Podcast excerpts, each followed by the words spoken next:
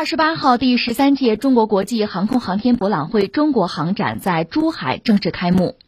本届航展迎来线上线下近四十个国家和地区的七百家企业参展，展馆数量从上届的八个增加到十一个，室内展览面积达到十万平方米，室外展览面积三十六万平方米，参展飞机超百架。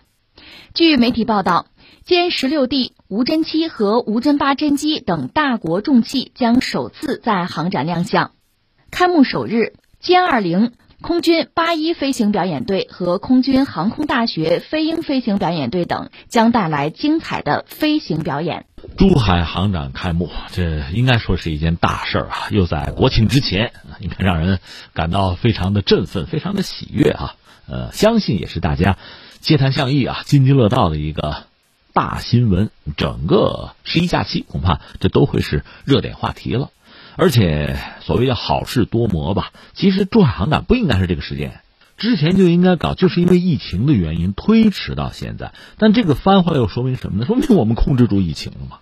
我们可以让我们的生活，让我们的工作，让方方面面的事业步入正轨了嘛？你要知道，全球范围内很多国家其实做不到这一点的，或者说，如果做到这一点，要付出非常大的代价。我们还好吧？呃，珠海航展呢，它现在已经确实成规模，成系统，而且它我理解已经独具中国特色了。从我这个角度观察，一个呢，它其实已经成为一个不只是航展了，是中国的一个防务展了。另外呢，在这我们几乎可以看到成体系的看到中国在相关领域的新成果、新成就。再有一个是什么呢？外贸，我们在这看到的很多产品就是中国的啊，相关企业的产品可以投入到国际市场。那我们有理由相信，我们自用的产品比这些产品肯定要更好。所以，珠海航展可以看作是中国的航空工业、中国的军工产业对世界的一个宣言、一个展示的橱窗、一个独特的窗口。当然，说了半天，刚刚开幕嘛，大家说，你看，你肯定关注歼二零，还真不是。呃，下面索性呢，我就说说，截止到目前，我收集很多资料，还有很多朋友给我发来这样那样的，觉得航展上公开的信息啊。当然，我也是叫挂一漏万。航展刚刚开幕，还会爆出什么大新闻？有没有什么黑马？有没有意外的惊喜啊？咱们到航展结束之前就不要妄下断语，咱们就慢慢看。不过截止到目前呢，已经有一些东西引起了我的关注。那我随口就说三样吧。你说歼二零吗？歼二零飞行表演吗？我还真不说歼二零。歼二零其实对于我们大家来讲，应该说比较熟悉了吧？国庆阅兵啊，包括呃几个月前就是七一中国共产党建党一百周年的这个纪念仪式上，歼二零都曾经亮相啊，我们大家并不陌生。而且实话实说，像歼二零这样的飞机啊，就算它做飞行表演，就算它做了地面的静态展示，它真实的能力，其实我们都依然体会不到的。啊，歼二零未来有什么大的变化，最容易看出来的就是它应该会有所谓双座型。这个我们走着瞧，包括航展上有没有模型会出现哈，呃再说。总之，歼二零并不是我现在想聊的。今天你说你要聊三款，聊什么呢？呃，目前我们看到啊，在珠海航展布展的时候，已经有一些神秘的家伙出现在人们的面前。比如说，被称作腾云工程的空天飞行器，它的模型已经亮相珠海航展了。而且你一看，它非常独特，它是个子母机的形式，不管是子机还是母机啊。都是大后肋角，显示会有很高的速度，属于高超音速飞行器吧？超音速七倍就算是了。但首先要说这个子母机的概念，这倒不是我们提出来的。自从有飞机之后不久吧，大飞机带着小飞机，这个子母机的形式，这概念就有人提出来。在二战期间吧，很多国家，比如说苏联也好，德国也好，都搞过子母机。当然那些东西并不成熟啊，甚至德国在二战末期还提出过所谓亚轨道飞行器。和这个腾云工程反而是多多少少有一丝联系，你也可以把腾云工程看作是一种亚轨道飞行器。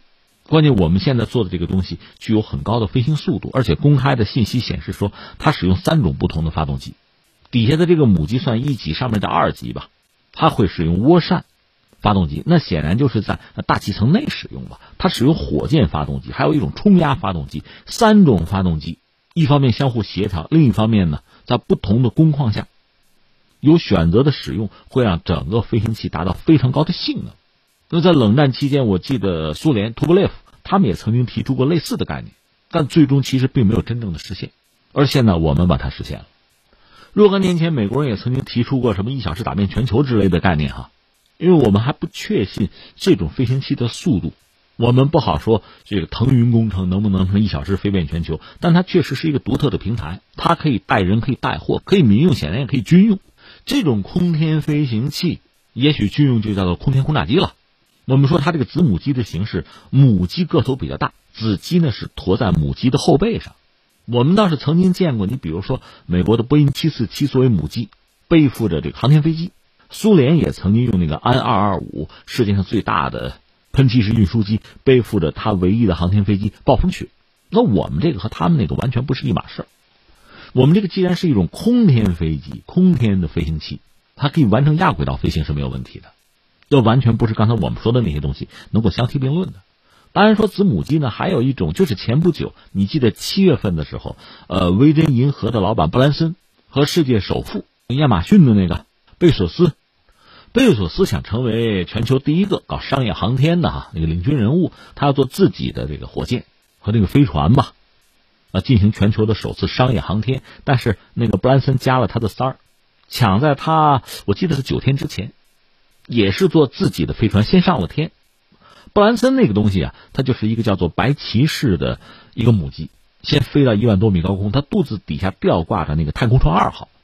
白骑士是一种亚音速飞机，它翅膀很大啊，只是能够飞得高一点而已。这个太空船呢是用自己的火箭发动机点火，然后往上窜啊，一直飞到距地面八十到一百公里吧，就卡门线，这算是触摸到太空了。这是商业航天是要赚钱的，和我们这个腾云当然也不是一码事。当然，空天飞机的概念，美国和欧洲也都提出过，只不过至少从形态上和我们完全也不一样，所以我们这个确实很独门的一个东西。如果大家有兴趣，可以找一点时间在网上搜一搜相关的资料哈。如果有朋友去珠海航展现场替我好好的看一看，如果有什么有趣的发现，可以随时告诉我。这是一个。第二个我想说是什么呢？也是已经公开展示的，叫做无侦七。无呢是无人飞机的无，侦呢是侦察的侦，无侦七这个名字一看你就知道已经是装备部队了。你比如说，在二零一九年国庆阅兵的时候，就已经在阅兵方队出现的有个叫无侦八，那也是一种高超音速的飞行器啊。而这次呢，在珠海航展出现的无侦七，它应该是一种亚音速飞机，是一种长航时的飞机，就在天上可以打很长的时间，能够和它对标的全球范围内，美国有一款叫做全球鹰。那个飞机本身的翼展是非常大的，就像一个大滑翔机一样啊！当然，美国人是喜欢玩高科技，所以他那个飞机要考虑隐身，他用大量的这个碳纤维材料。而几年前就传出消息说呢，我们搞了一款和它这个功用类似的，但是外形并不相同的飞机。确切的说哈，这两款飞机的机身差不多，都要考虑隐身嘛，发动机都是背在后背上，微星尾。最有意思的是，美国那个全球鹰呢是用的翼展很大、大展旋比的机翼，中国不是，我们是用了一款非常独特的，你可以叫它钻石翼或者菱形翼或者叫连翼机的设计。这种设计呢，据我所知吧，这也不是我们提出来的，就是学界早有人提出来，但是没有人真把它做成实物。而中国的这款无人机，可能外号叫降龙啊，目前我们看到这个资料。是做到了这一点。什么叫连翼机，或者什么叫做什么钻石翼啊、菱形翼啊？是这样，这个飞机有两对翅膀，一对儿呢在机身的中间这个位置，一对儿呢在尾巴这个位置。那前面那对翅膀呢是后掠翼，往后啊；后边这段翅膀呢是前掠翼，往前。然后呢，这两对机翼在翼尖上呢还能够结合在一起。那你看上去可不就像一个钻石啊，一个菱形吗？这叫做连接翼。或者叫连翼机，翅膀连在一起嘛？它有什么好处啊？它不需要大翼展呢。换句话说，它也不需要用碳纤维啊，它用普通铝合金就可以做。这样的飞机啊，它结构强度会非常大，它会有非常好的性能。坦率讲，呃，一九零三年，我们知道美国人莱特兄弟发明了飞机，从那时候开始到现在吧，在相当漫长的一个阶段，中国人在航空领域是落后的，这是实话。还不简单的说啊，你的飞机落后啊，你的空军落后，不是在航空理论、航空技术等等领域，在创新的能力方面，我们一度是根本就不值一提啊，望人项背，你都望不到人家项背的。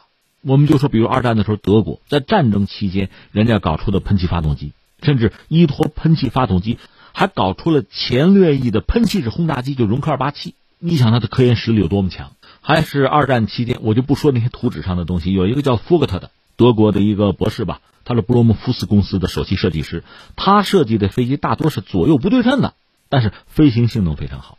那么一直以来，美国人。我就说一个私人设计师吧，叫伯特鲁坦，他设计过很多叫奇形怪状，但是性能非常优异的飞机。刚才我们讲维珍那个布兰森之所以上天，他靠的是那个叫白骑士的母机发射太空船嘛，那个白骑士就是伯特鲁坦设计的。这已经不只是飞机了，已经摸到天了，摸到太空了。所以一直以来，我们在这个领域其实是落后的。一九四九年的开国大典，当时我们的空军就是参阅的飞机是十七架。非常独特的第一个，这飞机是带弹的，因为就怕飞着飞着有敌人来捣乱，那就迎上去去空战呐。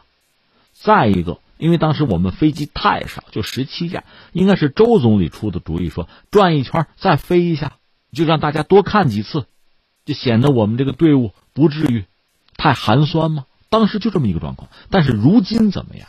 我们就说从这个无人机降龙这种长航时的战略侦察机，应该是啊。从它的这个机身结构，从它的这个气动布局看，我们确实走到前面来了。所以这是一款飞机，还是无人机？但是通过它，我们也可以从一个方向啊，从一个角度去了解中国航空工业的实力和水平。它足以让我们感到自豪和骄傲。我们应该为我们的航空人喝彩、鼓掌、叫好。你说这就俩了，还有一个你会说什么呀？哎，这是老面孔。我想说什么呢？不是歼二零，是运二零。对，战略运输机运二零，运二零实际上已经投产了，所以我们现在在很多地方能看到它的身影。为什么特别强调这款飞机呢？因为就在上个月九月份，中国空军的发言人明确的昭告整个世界，中国空军已经迈入了战略空军的门槛。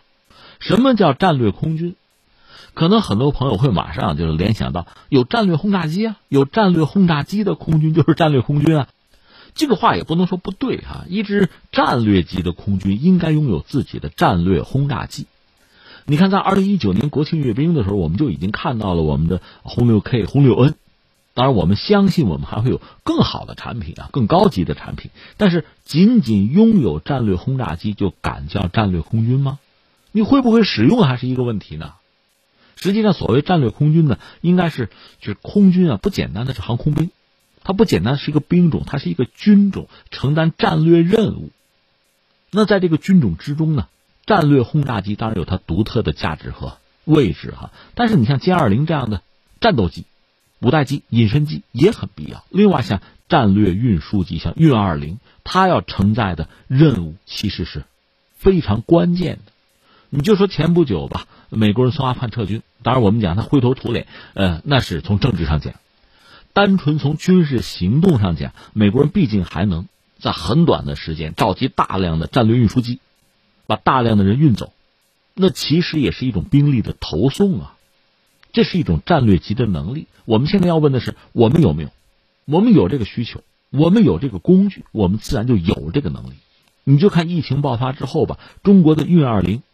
向很多国家和地区送去了我们中国人研发的疫苗，包括其他的医疗物资，这是和平使命，这是非战争军事行动。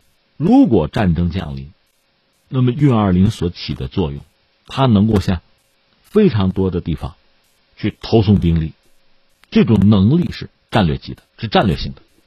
我想，呃，中国空军的发言人敢于说我们已经迈入战略空军的门槛底气从何而来？装备是其中很重要的一块啊，那在这次珠海航展之中，运二零再次现身，它背后的技术、包括规模和对它的战略性的使用，都构成了我们战略空军的基石啊。